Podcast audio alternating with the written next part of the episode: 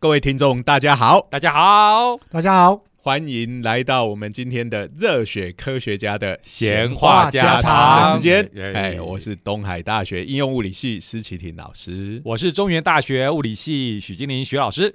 我是他们两个最可爱的朋友舅舅。哦这个哇，太累了今天怎么这么短呢、哇，我每次都要想尽办法看怎么样介绍。好这个好啾啾今天进入，才一开始就进入一种自暴自弃的状态。因为你们今天要讲的主题我完全不碰的。开玩笑，对。你应该强迫，你应该要多摄取。今对不起，我感谢我晚上不用熬夜做实验，不用写论文。对啦，哈，对我们这个呃科学家来讲，哈，有一种不可或缺的研究用的耗材。没错，可是科技部不付这个钱，我到现在都还觉得很不爽。因为它算食物吧。这东西叫做咖啡。啊这个呃，这个物理学家哈，尤其有这个呃，不止做理论的，做实验的，大家也也是是啊其实因为都都这个理论整天就是坐在那边，这个呃一动也不动。嗯貌似在思考，其实可能这个呃已经神游物外。好，不管这些，好，大家的印象，理论物理学家跟数学家，其实大概都是咖啡一杯喝一杯，接着一杯，好，嗯我觉得科学家几乎都是这个。啊那实验的怎么样？你们在什么时机下喝咖啡？我们也是一杯接一杯啊，然后什么睡没有时时机可你言要啊。保持清醒的时候。对，因为这个有时候做实验哈，这个是需要熬夜做，要顾在那个机器旁边。各位各位，跟你们讲一个真正良心的经验哦。我之前就是因为大事做专题研究，嗯，嗯哎，一个晚上要看着那个金属片，我磨辛辛苦苦把它磨到发亮，这个光线都可以透光哦，嗯，哦，就是磨到超薄的，超薄的那个东西要哎，舅舅，你大学是材料系？我材料系啊，啊，我念防腐蚀，然后就要把这个我好不容易把它抛光，抛到非常漂亮的，嗯对不起，再把它放到溶液里面，然后用那个打泡打气机，然后让它生锈。我突然间觉得人生到底在干嘛？从此就脱离理工。然后那个晚上哦，一个晚上从九点到隔天凌晨四点，就要看着他那个东西慢慢的腐蚀，然后读着那仪表，你在你不能走掉，啊，你喝咖啡吗？我们不喝、啊，你还是不喝？那你是靠什么撑的？我就靠意志力啊。然后呢，终于意志力就我认崩溃的。啾啾，用笔尖戳自己的大腿。没没没没没，就我认识的啾啾，他的意志力并没有这么坚强。对啊，那时候都要好几组大家轮，就是我跟我的队，就我们那个组员、嗯要分分分时间去看，因为你不能离开那个地方，因为那个打气哦，因为要促进它氧化嘛，啊，你用那个有没有水族箱里面那个打气机，啊，你打着那个东西，它那个那个那个金属板很容易被它打歪了，打歪了就有误差。所以你打歪了之后，要立即把它调整回来。所以你不能离开的地方，要盯着那个东西，然后做调整。嗯，那一个晚上九点到隔天凌晨四点，各位听众朋友，很遗憾的，你没有看到现场哦。九九老师现在用手啊那边比来比去哦，说 说说他当年的这个有多么悲惨哦，这东西会怎么弯来弯去做？完这个专题之后，我就决定改念上课了。我是说啊，你这个从小的训练不够哈。这个从小要是跟你的儿子一样，是看着面包发霉哈，这个观察，从小就做这个自由观察，你可能就培养出做实不过验的面包性发霉，这个只要每天拿出来看一眼，不用三秒钟就就就知道它有没有发霉。对不起哈，这个也是会衍生很多严重的后果。面包呢，为了要发霉，现在还加一个说，看温度会不会有影响。他把那个封起来的面包放进了冰箱里，嗯每天就听到阿妈那边讲说，是下再可以等个某价面包可以比出来？对，而且放这么久，呃呃，没有，阿爸就马上加一句说：“你老婆被嫁，我都被他嫁给啊！”马上就有一大堆人冲出来都：“不会塞嫁哎！” 各位，所以啊，嗯。在我们的实验室里头，嗯。哦，放实验用的样品的冰箱嗯。跟要吃东西的冰箱一定要要分开这是不过我就我所知，有些实验室并没有这么严格的遵守。其实这个如果去实验室安检是会被处罚对，一定要分开来。对。没错，我回想起我这个小学生在家里做实验，实在是没办法怎么法。办法呢？冰箱也不可能好几个啊。我我回想起这个，我刚回台湾的时候建立实验室，我的第一届研究生请他去采购冰箱，然后呢，这个冰箱采购回来，我才发现他买了一个实用的一般的家里的大冰箱啊，不然你要买的 是哪一种？没有啊，因为有仪器专用的冰箱啊，上面有温度的啊，有有有有量计的嘛？对对不对对对对对，他就去订购了一个一般食物用的，就后来那个就变成食物专用冰箱了。我想说他是故意的，意我不，我是在讲是不是徐老师故意不跟学生讲清楚？我跟你讲，这叫上下交相结。徐老师故意就知道他学生已 哎，然后学生非常的体学生察就知道上意，说老师的意思一定是这样，特别才讲，那一定是这个意思。对。见鬼了！这个我们还是要拉回来，我们只是一杯接一杯的喝咖啡，并没有要求一定要喝冰咖啡，所以不需要这个冰箱。所以啊，科技部我真的要呼吁，如果你那么讨厌咖啡，不把它另一个耗材可以可以申报，那就让它变零卡可乐，我也很认同、哎 零卡可零卡可乐有没有咖啡因？我知道一般可乐是有咖啡都都都会有，都哎会有，这个大家避不掉。好，所以九九你提神是靠可乐吗？可乐，对。哎我还是要讲，这个不完全是为了提神呐、对不对哈、这个咖啡的风味，某个程度也刺激我们科学家产生灵感。我们要用这个方法来解释。哎我我跟你讲，大家就说你是吃咖啡因定就好了，对不对？你干嘛要这么喝咖啡？你们不是科学家吗？科学家用科学方法啊？来，只一人只拿发一个定。出只拿出有效成分来就可以了，就可以达到我们科学上的目哎的。这真的是这样子啊、哦，所以会不抽会科科技部是这样想？很多抽烟的人就讲说啊，因为尼古丁油有没有让我能够产生的一种安定人人心的效果？他就想说，那你就直接把油拿来灌就好了。哎不过我真的要提一件事情哦，我虽然不喝咖啡，但是我真的很爱咖啡的香味。香味，哦，那很哎可怕。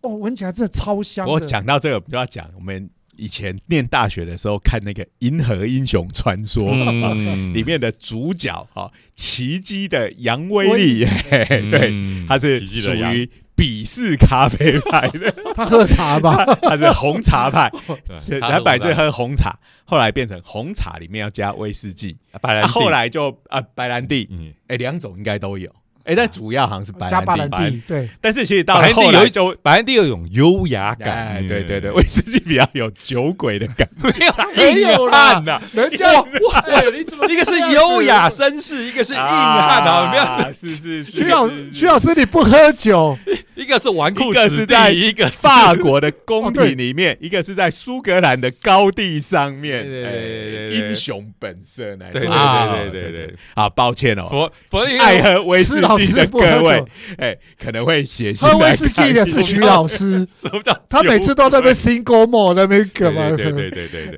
哎我今天发现我们的声音都爆音了，因为大家过度哦激动哦，太嗨了对对对对一下就讲到咖啡，讲到威士忌，又讲到可威士忌、白兰地，而且我讲嗜好品杨元帅，到了后期其实就变成是白兰地里面加红茶，我已经变酒鬼了，战争使人颓废，哎真的因为他他的压力太大嗯哦。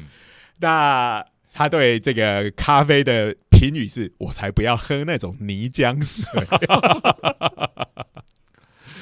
真的是哎、这个就呃，的确是有点不太一样哈、哦。这个这种蒸馏酒，或者是像红茶这样子的东西，这都是属于澄清溶液，对不对？嗯好那像咖啡，这就属于焦态溶液，对不对？嗯哦，里面就是有这种呃，这个焦态的，哎，那个那个素胶体粒子胶体粒子，胶体这也是属于徐老师的专长。其实是 （colloidal particle）。哎，那我们如果去跟科技部申请哦哟，这个胶体，我们要胶胶体体粒粒子子制备的材料，对这样是不是可以成立呢哎？有道理哦。对不对？就是那你要原料是咖啡豆嘛，对吧？我们要研磨哈，就是哎，咖啡豆要买的时候就大家就路线了。哈，对啊，你就不要研，磨然后制成胶体粒子，那就请咖啡店不过咖啡豆的那个发票上面就直接写胶体粒子就 不会啦，不过现在科技部其实还蛮有弹性是的，这个我们要感谢一下科技部，嗯。我们随时都要对科科技技部表示感谢。对以及狗腿之意哈。最近又在审计划了，这个要特别加重这个狗腿的力道。不过科科学家喜欢喝咖啡哈，无论是各式各样的咖啡，当然刚才讲到的哈，风味也是刺激我们灵感的一个重要来源哦。不过我们在忍不住要讲另外一个例子，你刚才讲了奇迹的羊，我要讲的是日剧这个伽利略。破案天才伽利略，或者叫做侦探伽利略。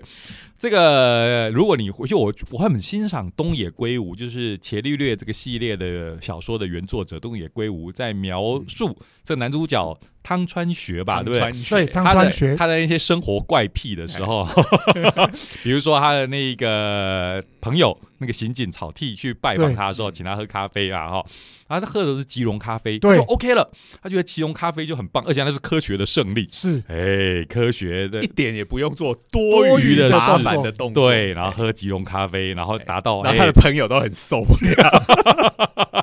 可是他一样嘛，就是咖啡就是我们科学家得到灵感的来源，吉隆咖啡就够好了。然后后来因为一些事件，结果有人感谢他，就送了这个汤川学教授一台这个咖啡咖啡机。研磨机，哎、对然后就说哦，然后他的这个刑警朋友去拜访他的时候，问他这个咖啡机好不好用啊？他说咖啡机很方便，什么都好，唯一的缺点就是这咖啡机做不出吉隆咖啡的的口味。这个大概是天喜底下唯一一个我会觉得即溶咖啡的味味道哈是是他想要追求的。胜过那种研没有我开始磨式的咖啡的讲到这我这倒觉得真的是吐露了这个科学家的某一个面相啊。哦讲到这个呃这个呃神探伽利略，我就要特别的讲，日剧不是拍了第一部跟第二部，然后已经确定了今年会推出第三部日真是剧。太棒了，对。对对对哦，那个这个对于我们推广物理 真是有莫大的帮助。没有没有没有没有没有，不但是大家的想象，每不是这个讲，这个是福山雅治的功能。福，山雅治，对啊，帅哥，他每次这个他们在那个大讲堂里面，他在那边教量子力学，哦，看黑板上都是写薛定谔方程式，对，然后底下都是一些女妹学妹生，对，哦。如痴如对，醉，说哇，这个教授解方程式的样子真是太好帅帅了。对。对，我每次奇怪，在我们的课堂上都不会发生。每次我们在上课的时候都忍不住会放一段哈，这个其实有一些桥段还真的是可以上课来用，我还真的引用过哦。你是说叫施老师去整容像福山雅治吗？没有没有，我们放这些桥段的时候，都还要讲一个冷笑话，就是说，大家看这个日剧，日剧虽然哦画的就讲了很多夸张，可是里有很多科学哈、是可以学的。那日剧的夸张的话，比如说，哎，这个男主角长得实在太帅了，一般来说不会有这么帅的物理学家。我们我们我这个们除了得罪很多人哦。以我以我人生经验来说的话，我只有早上照镜子的时候才会 目睹我们 帅的科学家。来那因为你石老师，对不起，我不想录了。这一期我实在是因为你早现在刚起床，不愉快。刚起床，第一次照镜子忘记戴眼镜的关系，才会有这样的。各位，你还在睡梦当中，你做了一场美梦了，你知道吗？我们上课讲到这个，大家都超爱的，想说老师有够不要脸的，居然把自己跟哦在当老师哈，为了要让大家打起精神来，简直是要此力全开开才玩笑，不得了了。尤其是在底下快要昏昏欲睡，都要讲这个，嗯马上他们就振作起精神，学生振作起精神来吐然后槽你。然后黑板上讲的又是超级困难的薛定谔方程式的时候，哎，哎，不过回来讲这个，我现在上课的时候还会做一件事情，就是哎，会拿一杯咖啡到课堂上，然后用手扇，让它的气味觉。让气味分扩散到整个教室吧。对对对对对，让同学们感受到咖啡的魅力哈。哎所以真的我们还非常依赖咖啡。要讲半天，科技部到底会不会把咖啡列为是可以申报？不过其实物理学家哈，因为这个咖啡的消耗量真的是很大，嗯。所以顺便做的跟咖啡有关的哎研究其实也不少嗯。哈。在这个十几年前吧，就有一个就是呃有所谓的这个 coffee ring 的研究咖啡环咖啡环。我们喝咖啡的时候不小心滴了一滴在桌面上，哦嗯它就会慢慢干掉，对不对？啊，你这它还是一滴咖啡的时候，整个整滴当然就咖啡色的嘛。对，但是我们讲说这个咖啡它是属于胶胶体体粒子的溶粒子容易，所以它里所谓的胶体粒子就是它的颗粒够小，所以其实在这个水分子的布朗运动在碰撞的时候，它它不会这样子整个沉淀下去。简单来讲，就是说你你拿了一杯咖啡，等一阵子，你会不会发现哇，这是一杯清水，然后底下底下沉了一沉淀点的咖啡你是说它不会分层？对，它会你如果是沙子的话，沙子颗粒很大嘛，你嗯搅的时候，哎、浑浊的这个这个泥浆，如果真的是泥浆水，摆一阵子的话，它就沉淀了。哎，你去外面那个水果摊买个水果果汁，嗯。哎，你就酒不喝，哎，它就会分层，也也是会分层，对。啊，但是颗粒如果再细一点的话，哦，它就可以光靠这个水的碰撞，它就维持在那边。好，也就是说，咖啡的粒子是比一般那些粒子要更细微。没错，对对对对，差不多像牛奶也是，对牛奶哦牛奶也是对是一种也是胶体对对对对对，所以其实应该讲，就是说这些胶体粒子一个最大的特征就是它粒子小到它可以悬浮在对这个液体里头。各位各位，我真的觉得我们节目真的是了不起的一个节目哎！你看这种胶体粒子，我今天才刚听到这样的一个名词，我马上就懂它的意思，深入浅出的模式。嗯对，这就是我们科普的目标嘛。好好，然后这个你滴在上面，你要是没有很快的把它擦掉的话，好，因为你你也讲了咖啡滴啊，我要咖啡前滴拉回来。咖啡环，哎，咖啡滴不小心滴在桌面上，好，然后因为我们物理学家忙着思考非常重要的物理问题，好，不会那么快就把它拿抹布擦掉，是根本没注意到嘛。哎，或者是懒得动而已，哎，然后它就干干掉干在那边。嗯哎哎，你如果想它本来是一个均匀的咖啡色的一个水滴在桌面上嘛，可是它干掉的时候，并不是一个均匀的。哎，干掉水干掉之后，就剩下那些咖啡的小颗粒了，对对不对对？好，那它留下的并不是一个均匀的咖啡的那个小颗粒的那个那个污渍在那边，嗯。而是它变成一个环，没错，就是那些咖啡里面的咖啡的小颗粒会都被推到这个边缘水水滴的边缘上面哎。看起来就像个环哎，。这个我们真的没有特别留意哦，因为咖啡通常咖啡滴在这块，我们就赶快擦掉了。只有科学家才会去搞这个事情。说起来，可是真的让他发现了一个重要的物理现象呢。哎，而且哈，我们咖啡喝了这么久哈，意外的这个咖啡环效应，真的在科学上面某个程度的阐明它的机制，其实是还蛮近的。是一九九七年左右的时候，我印象很深。一九九七年的时候，芝加哥大学那时候在 Nature 上面那时候发表发在 Nature nature 哎，哎，那为什么会产生这咖啡环呢？它其实是这些胶体粒子在沉淀的时候，在边缘先沉的时候，会造成所谓的拼拧效应。你可以想想看，如果我是一个咖啡滴，那如果一个水滴，一个水滴的话，本来是一个像在滴在表面上的话，它就像个半圆形，然后在干燥过程中的时候，这个滴液滴应该会越来越小，越来越小，对对对，它会以一个相似形往内缩，是是是，对不对？它会应该越对对对，缩越小。没错，可是如果它不是一个水滴，里头含了这些咖啡的胶体就是这粒胶体粒粒子，这些料子在沉淀的时候，它沉在表面上的时候，它就会造成所谓的锚定效应，就是这些粒毛吧，毛毛毛毛毛对不起，中文不好。OK OK，锚哈锚对锚那个字锚定效应就是你讲的是船在下下锚的那是是是对哎。呃那个念毛啊。对，那个念毛，毛 对，好了，我中文不好，因为我是教物没关系，理的。你有边读边，啊，对对对对，好，所以这个锚定效应啊，其实意思就是这些胶体粒子沉淀下来的时候，它因为它对水有一定的亲和力，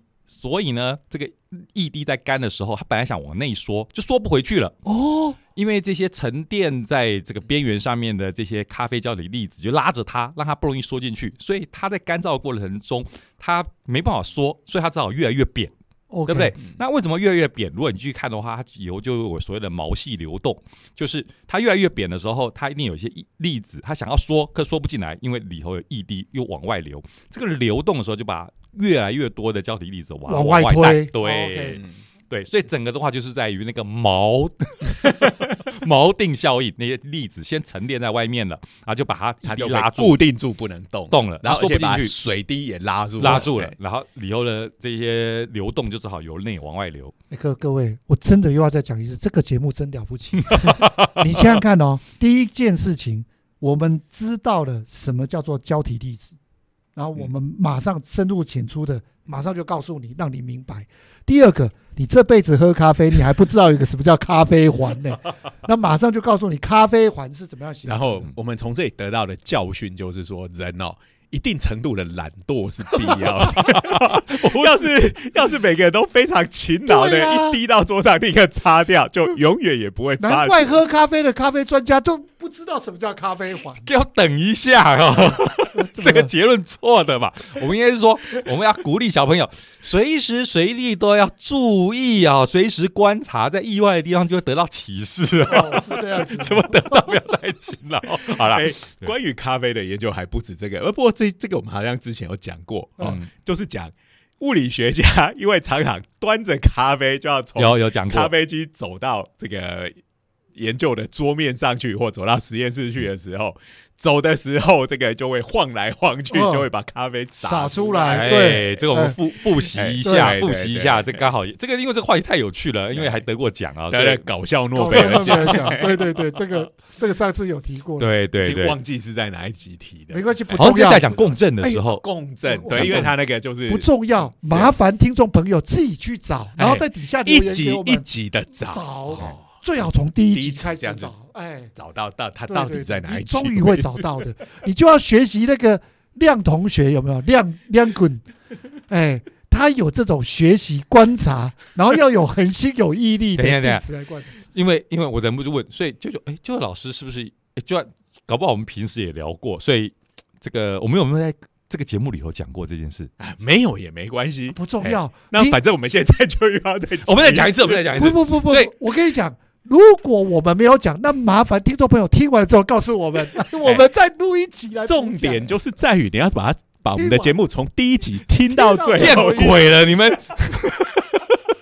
好，哎，只有我跟施老师在状况内，哎，你你完全状况外，啊，你要一定要一定要推荐大家一定要从头再听到一次就对了。这是最重要的啊！科技部呼吁大家都要干这样子事。好，哎，我们就下次下真的被提醒了再来讲这个话题。好，对，我们真的再来讲一次这个。好好好好好好。哎，等下我们所以今天就不讲这个了，是不是？呃不是，怎么我们要走制造一种悬念悬念好给好好，朋友那么就啊，顺便再讲一下，刚才那个咖啡环的那个效应哈，可能有些听众朋友就讲说，哦，科学家有够无聊的，这样发一篇 Nature，那这样干干嘛哦？哎其实是重要的，因为这个的话，在所谓的很多啊、呃我们就讲一个最最简单的应用就好了，就是所谓的喷墨式印表机。嗯喷墨式印表机，说印表机不是现在都在用了吗？可是我们在科学研究上面的时候有梦想过，就是说有些电路后来说制制造一些表面电路的时候，我们就可以用利用类似喷墨式印表机的方法来制作。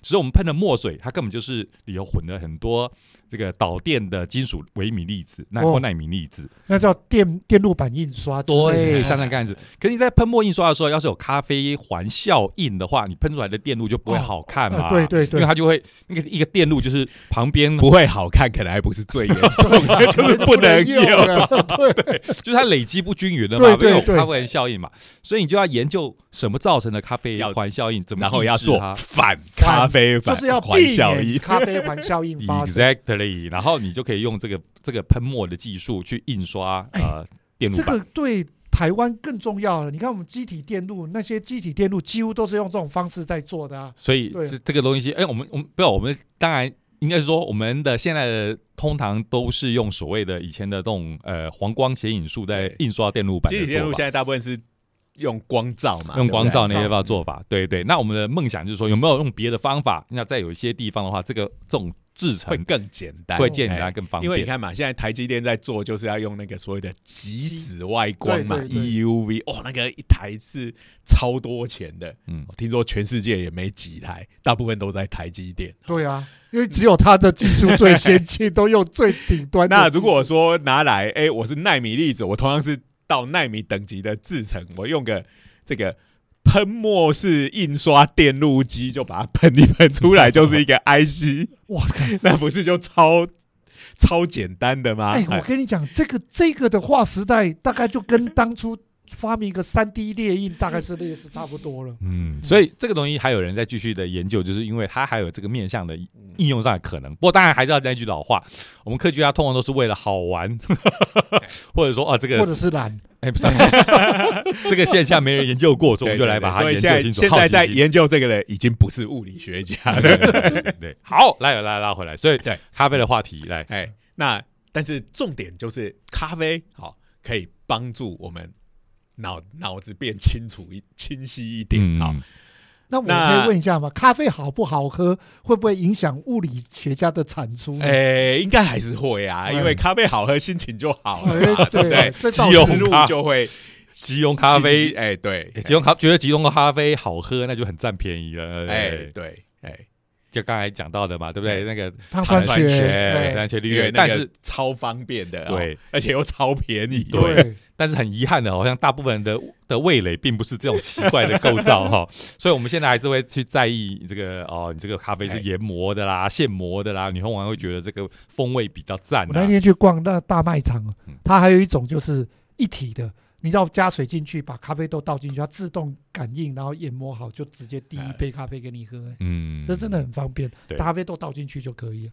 对。哎，我记得这个施老师家里好像有一台咖啡机，有啊有啊，对，对因为我是属于懒人型的哦，人家讲究的咖啡是要用手磨手冲的，哎，我我我我是用那种一指神功型的，不会不会，就是你按一个按键，哎，就煮好了。你已经比汤川学要勤劳多了。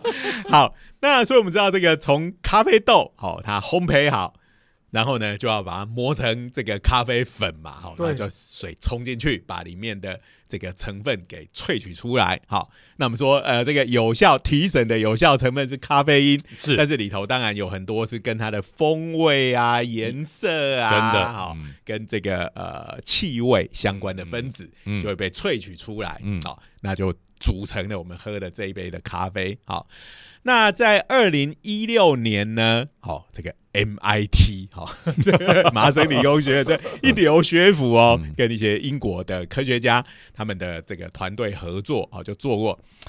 呃，我也不知道他们一开始为什么要去做这件事情，就是在低温底下，合就是要合理的理由底下，可以用这个申请来的经费买咖啡。应该是这样，我觉得不是这样子，有可能极可能是什么不小心把咖啡豆掉进了什么 掉进液液态氮氮里。里面，他觉得哎、拿来磨磨看，看结果特别好喝。这个磨下去之后呢，就发现一个有趣的现象，好、就是这个在低温，所谓的低温是在这个零零下一百度 C 以下的这样子的低温，所以是很低，比干冰还要低的低温嗯哈、那这个磨下去的咖啡粉哈、他们注意到一个现象，它的粒径的分布是非常均匀的。哦，好，那我们在常温底下磨的时候，这个呃，这个咖啡粉的这个颗粒的大小就会比较大小不一、不均，比较不平均。嗯，嗯，这徐老师，你做这个软物质胶体粒子的专家，好，这到底是为什么？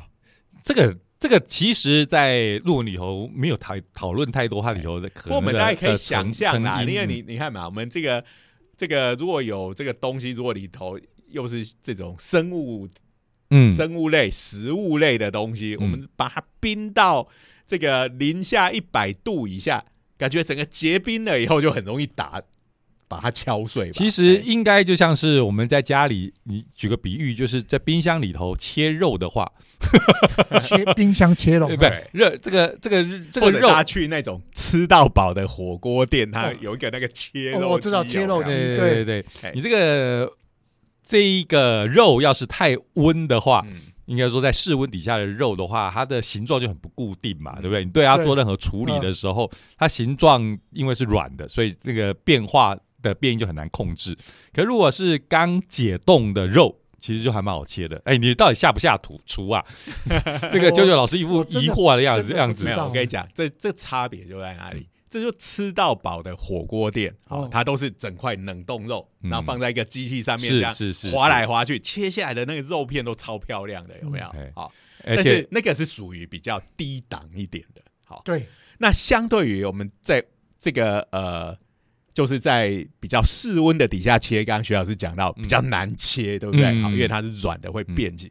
可是这才是高级的肉，就好像我们去台南喝那个 牛肉汤牛肉汤一对样。你看它切出来的肉肉那个形状是不太规则啊。你看那个老板在那边切，的确是不太好不好切，因为那软的软的会跑来跑去。对嗯，你硬的东西其实比较好切，软的不好切。嗯我想这应该是类似的原理。类似的原。理，那咖啡豆里面虽然有经过烘焙，它其实还是水分还是有的。嗯，那里头也有很多这种有机类的分子在里面。嗯嗯那你把它变成这个冷却到零下一百度以下的话，它其实就变成硬邦邦的一对个。好，嗯那感觉上它就变得比较脆、比较碎，嗯，那应该就比较容易磨碎。没错，有这种哎跟刚才讲到的就是生物啊、软组织啊这些东西有关的话，当然就是硬的时候的状态的时候就会比较好处理，这是可以对啊，我们想象的。看很多，比如说那种呃 fantasy 的电影，有没有？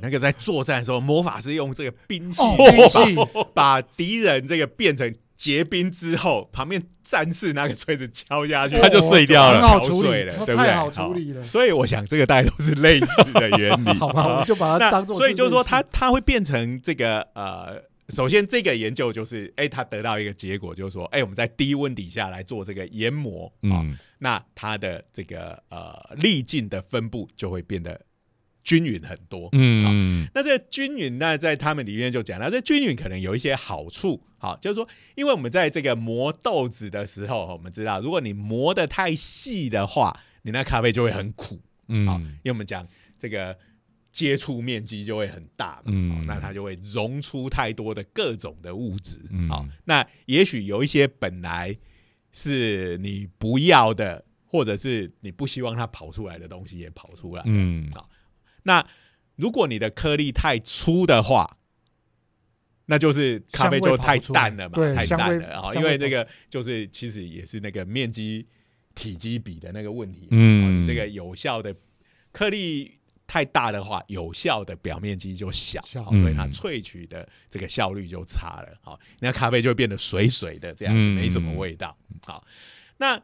如果你今天的粒径不均匀的话，你等于就是有各种不同的条件底下乱七八糟混在一起，好，对所以可能就会变成是，呃，我也不知道怎么讲，哦，就是有过的有不解，但想起来会不会就还是变成刚刚好？照他们讲，好像是不会。哦其实应该这样的想法哦，我我猜测就是说，你那个粒径尽量一致，当然就科学眼光来看的话，就当然是控制的比较好哈。可是那个粒径要一定的大小，可以我猜测是这样子，就是那你的这个咖啡粉末里头各种物质在水里头溶出哦，那各种物质溶出的效率可能不大一样。所以你在特定的大小，刚好它溶出的这个成分比例刚好可以比较均衡一点点。不同的大小，因为对应到不同的溶出比例，呃对对对对，因为你因为这个东西并不是一个呃单一成分的东西，我 Exactly 们并不是要萃取咖啡因就对对对，那它你不同的粒径，它里头的这些物质就会变成你粒径不一样的话，你最后泡出来的这个咖啡这几种这个混合的东西，各个成分它的比例是不不一一样的。样的，对，那大概有一个最佳粒径，嗯。它溶出来的东西刚好就是那个最佳比例。哎，这个你喝起来最爽的。卖饮料的就会讲黄金比例，对这个连我都可以知道了。那所以我们只要在这个低温下去磨这个豆子，然后把所有的咖啡粉都变成是这个黄金比例的粒径，哎，出来的咖啡就会超好喝。这个哎这个还蛮有道理的哦对，但这个还可以做成一个 SOP 规格化哦。嗯对，哎，那接下来就是在今年的时候，好，因为二零二零二一年，哈，距离前一个已经经过了五年之后，这个是俄罗斯的科学家，嗯，哎，其实他是在这个俄罗斯，他有一个哎。俄文的名字我都不太会念。哈，你随便念随便念。Skokovo Skokovo 啊理工学院哈，简称叫做 Skotech Skotech，啊嗯。这个学校不是很大的学校，嗯。不过它是跟 MIT 有长时间合作的啊。嗯。那它这里其实里面它是一个是他毕业的一个学生，叫做 Smirnov 博士，米，我只晓得米洛夫夫斯斯基基。博士。天啊！哎，他其实他这个做了这个研究，后来他跑去开这个钢弹不是咖啡店，他不他跑他又不是去盖咖米洛夫啡店。斯基，他做的不是米粒的实验，是咖啡粒。哎。哎，没有，我们都在期待这样的博士会出现啊。Smirnoff 哦 Smirnoff，好，然后他有另外的合作者叫做 Saichenko。好真的，这是为难我们的，真的。好，那他们就在延续了这个研究，好，那就发现呢，哎，前一个研究只研究力劲啊，那他们现在真的是去实际呃这个身体力行的去看看这种低温研磨磨出来的咖啡有没有比较好喝。嗯，不过这当然就有一些主观在是是好不好哈喝这种那因为因为这些人他们是出来创业要开咖啡店的，好，所以他们这个就也没有特别去发表论文。也许我之后会发表啊，因为你这个这种东西要做起来很麻烦，因为你要找一堆人来帮你测试，好、啊，嗯。因为每个人有不同的主观，你找的人要够多，然后要有一个合理的测量基准。嗯好，不过他们是先发表了这个结果，总之嗯，哎、我们就来聊一聊它的这个这个这个结果。好。嗯，就说这种用低温底下磨出来的咖啡粉，哈，它不止粒径均均匀，它还比较好喝，真的嗯比较好喝又比较香。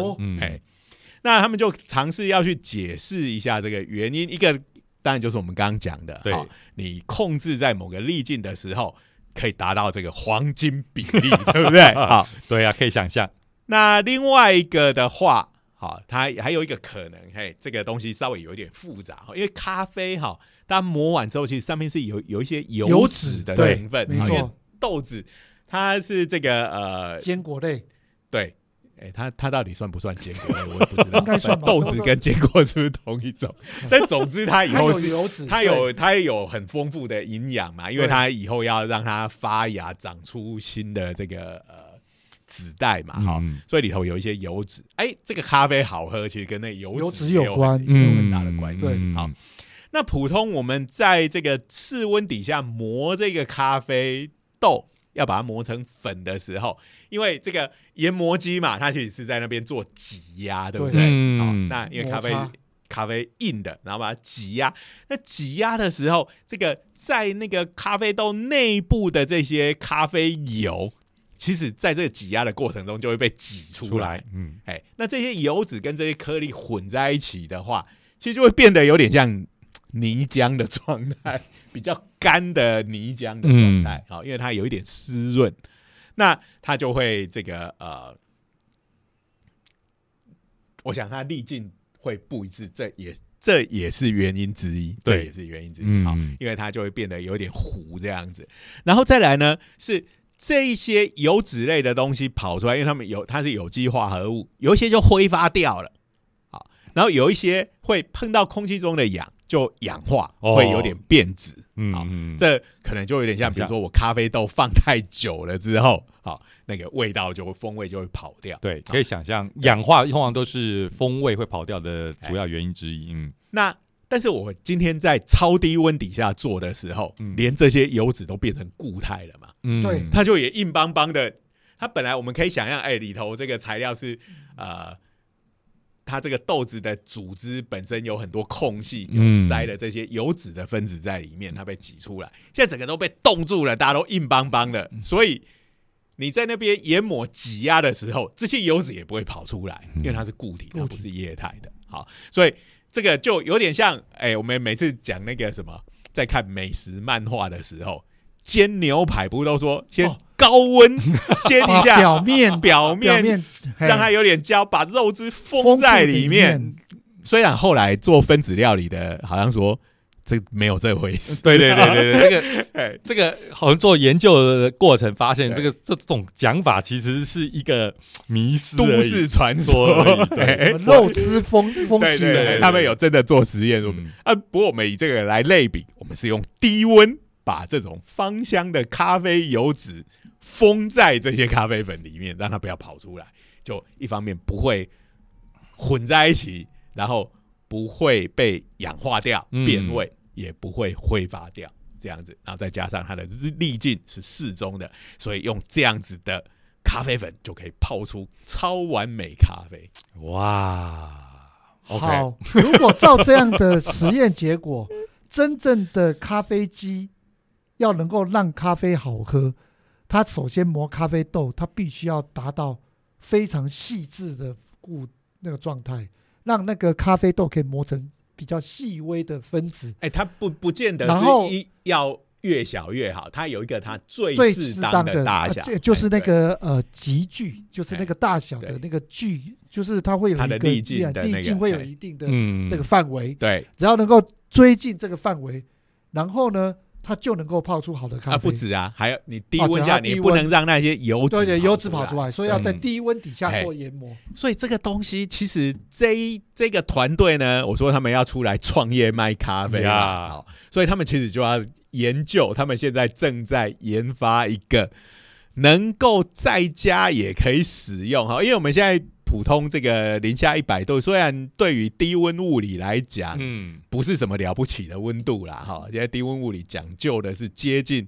绝对零度的。温度，好没错，那零下一百度不算很难，可对家庭来讲其实并不容易。好、嗯。我们现在家用的冰箱是号称零下十八度嘛，好，对，或者营业用的冰箱号号称零下十八度，那家用的可能还要再高一些，嗯好，没办法到那么低。你要到一百度，其实不是有一定的难度对技术上当然可以做得到，可是你必须要能够商业化好，你不能太贵，而且这个零下一百度其实还要考虑安全的问题，对不对？嗯好，因为会让人冻伤嘛。嗯，所以这个东西就就是说，你要真的把它变成一个商业化的咖啡机，可能还要一番努力。时间。对不过我们可以看出来，我们人类哈，真是喝咖啡有各种各式各样的花样哈。为了追求好喝的咖啡，所以平时刚才讲到的，就是研磨啊、手冲都还是基本款。嗯你现在还是可以听到有更多的花样，比如什么冷萃啦、冰酿啦、氮气？一堆啊哎、。那氮气咖啡很神奇。哎、你那有喝过是那是怎么？样？没哎有，我它好像就是把氮气打进去，那它的目的性呢？然后呢喝起来哈，我我有喝过一次哦，蛮贵的，好、哦那星巴克有在卖，喝起来有一点奶味。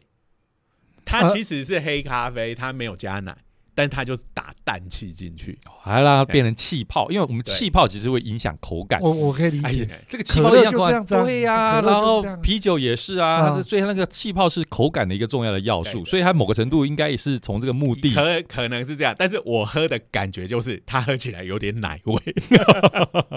那你喝这种咖啡还这个要注意，不能放太久，因为它是气泡嘛，嗯你放太久它那气泡就跑掉了，跑光了，就就就跟一杯美式咖啡没有两它的样。状况跟可乐一样嘛，你放久了气没有了，就变糖水了。哎，对呀、所以基本上的话，我想说，这一个它号称完美的口感，应该也应该这样讲，它就是另外一种口感，嗯可是有可能的。那你的偏好，因为都有人喜欢吉隆咖啡的嘛，对不对？不过除了这个茄粒福山雅治之外，我在现实生活中还没有遇到过一个说这个即溶咖啡比研磨咖啡好，就是要么就像啾友这种的，是完全不喝 都对我来。讲都一如果样。有在喝的，通常对即溶咖啡都没什么好话。我是好朋友都是说我能够喝研磨，干嘛喝即溶？即溶咖啡是那种万万不得已状态底下的妥妥协。妥协。不过就我自己，我虽然不算是美食家哦，这个我的舌头应该搞不好比起一般人都还更加的烂哈，所以喝咖啡很不挑的。不过我也可以感觉到，就是这种研磨式的咖啡和里头风味应该是比较多样。我们虽然。这个觉得好喝和不好喝哦，通常多少也跟童年经验有点关系。这个我相信哦。哎，这个其实很多人讲啊，就是说，哎，我自己的例子也是啊，就是比如说我们的臭豆腐，对不对？对，臭豆腐这个东西，这个生活在台湾的人都会觉得很好吃，对不对？对，可是你去找老外，他们几乎没有人会觉得好吃的。但是如果他们是从小我碰碰过例子，就是说他们小时候就是在台湾长大的，嗯所以小时候就吃过臭豆腐的，他就很容易认同，所以跟人种完全无关哦。有时候只是习惯而已。就是你的童年经验，因为我们人在形塑，你觉得什么好吃和不好吃，哎，这又是讲到这个应该是演化的过程。我们演化的过程中，就是跟着避免你吃到中毒的东西，所以我们小时候通常都是跟这个你亲近的人去学习你吃什么东西，然后呢，就是在那个时候你会固定下来，觉得那样的东西是好吃的。所以，我们小时候跟着呃周遭的人，最最常见的就是亲友哦吃的东西，在你小时候跟着他们吃，小的演化上就是你确定那些是没毒的，是可以吃的。然后呢，你的脑大脑就把它固着，认为是好吃的。这个徐老师说他不是美食家，他的基准就是这东西有毒还是没有毒？这东西是可以吃的。好，所以好就就这样子。所以呢，我 我小时候就。就被固定的下来了哈，就觉得什么东西是好吃，什么是不好吃的。可是因为我的基准非常的诶，就是刚才讲到的，就是没毒的就是好吃的哈。所以基隆咖啡我也觉得诶不难喝，但是我也同意这种研磨咖啡风味会比较多样。那如果你刚才讲到什么冷萃啦，哇，我这个我们系上的美食家杨仲准教授常常跟我分享他的这个咖啡哈。冰亮冷萃哈，嗯，我喝起来就是觉得哦，这是不同的东西哦。当然我喝不出他讲的哇，你看这个有多有果香。嗯，你的你的评语是不是？嗯，这个没有毒，喝了不会死。我我我我我同意，的确还有一些不同的风味。所以我们人类的这种这种这个食物的演化过程，其实就是在追求不同的风味。所以退回来讲，俄国人。对不对？他们做这个研究，我就忍不住要吐槽了。你们俄国人哈，在喝那个伏特加的时候哈，连味觉大概早就都麻痹了。而且呢，伏特加，你晓得啊？其实应该伏特加一般来说，正统伏特加其实酒精浓度没有高到九十几吧？不过它还是有用九十几来作为号称的，甚至有有的伏特加号称什么九十九点九九的。我说，那不就是我实验室的酒精吗？对呀，我实验室不只是药用酒精，我实还还还有还有试药级的酒精，九十九点九九的九九九对吧？几个九的，你要不要喝看看？其实你在喝那种这种纯度这么高的酒，这个伏特加的话，我很怀疑你到底喝得出来好喝还是不好喝。其实应该来讲，应该讲就科学的眼光来讲，你在喝酒精的时候，撇掉那一些酒精，我就就是。正确在化学上讲，乙醇的部分，我们把乙醇的部分排掉，你剩下那个地方才是真正的风味，啊不同风味的来来源呐，对不对？所以如果你是喝九十九左右的这个伏特加，你还可以觉得哇，这个好喝，这个不好喝。其实你在分辨那些杂质，你剩下的零点零几的杂质 是那零点零几杂质，不过这个觉得它的时候就是觉得它好喝不好喝，微量元素就 就会有发挥决定性的影响。这个里面讲的，我觉得都已经到达一个哲学的领域了，你知道吗？我因为这个已经在探讨每个人对某种事情的感觉，跟每个人对这种感觉的美化程度。对不对？来讲说这个东西是什么味道？不过人哦，就是真的麻烦就在这边哈。这个味觉上面还加上这种呃，除了刚才讲到人的这个经验上的加成之外，我觉得是。哎，还有一个就是心理上的。对，因为很多人做这个调查嘛，尤其心理学家最爱做做在测试，这个当然大家不意外嘛。就是说，你真的要严格的测试一个东西，你要用所谓的双盲。嗯嗯，免得被影响到了啊！你这就在讲到底可口可乐比较好喝还是百事？那我喝得出来也开玩笑，我也喝得出来。好了好了，这个可以另外拉一个拉一集来聊这个。心理学家有讲说，贵的红酒是不是比较好喝？他们啊，我们先讲大致上，一般来公认是，如果你知道标签的话，然后你又知道这个标签代表是比较贵的红酒的话，的确，贵的红酒就真的会让你心理上觉得它是好喝。对不起，这个在《拉面王》这套漫画里面就在讲这件事了。我们事实上吃拉面都是在吃一大堆的资讯，包括你刚才提到的品牌。然后讲的那些理论，其实很多时候都在吃这些资讯量。好好好，所以回到我们的咖啡来了，我们该吃饭喝咖啡。对对对，这个这个仪器到时候真的上市的话，它如果是非常高大上的，然后乒乒乓乓中，我这个是零下，这喝起来大家会觉得好喝。我觉得 心理上就先赢一半了，我觉得绝对是有创业成功的可能。他的股票哪里要买？可以买。不过两位老师，我真的要讲一下，在一个。连麦当劳都可以卖饮卖卖酒饮料的国家里面，你说要推咖啡，我实在是很难想象这个味道哎、卖。不过他们应该酒跟咖啡都是喝很凶的，哎对对对。那咖啡会不会泡出来就马上冷了？被冰咖啡啊、尤其刚刚讲到的，又可以把它兑在一起，成为一种 哦，咖啡加酒的也是不少。对对对开玩笑。很多杨威利加白兰地，俄国人就加伏特加，可以想象的嘛，理所当然嘛，对不对？可以做调酒、哦。对对，好，好好，好好，我们这一集又讲太长喽。好，那我们今天哎就到这个地方为止喽。对啊，就要哎、感谢科技部，然后呼吁一下我们科技咖啡豆可以列入计划耗材使用，哦这个是补充科学家的大脑的能量不。好未来就可以卖这些这个呃咖啡怎么样泡的方法，直接卖给星巴克。我告诉你，嗯好，那我们今天的节目就到这边。好再一次感谢科技部科普活动计划还有的支持。还有各位听友跟我们陪我们到现哎在啊，记得还没听完的要从第一集听听到第二集啊。如果一次听不够，还可以多听几次。哎好了好还要用不同的账号去下载，我们才会增加这个触及用用不同的速率听，有不同的风味哦，就跟咖啡一样。而且你用不同的账号听，搞不好会有意外的不一样的感好受了。OK，好，谢谢，好，今天就到这边，谢谢谢拜拜拜拜。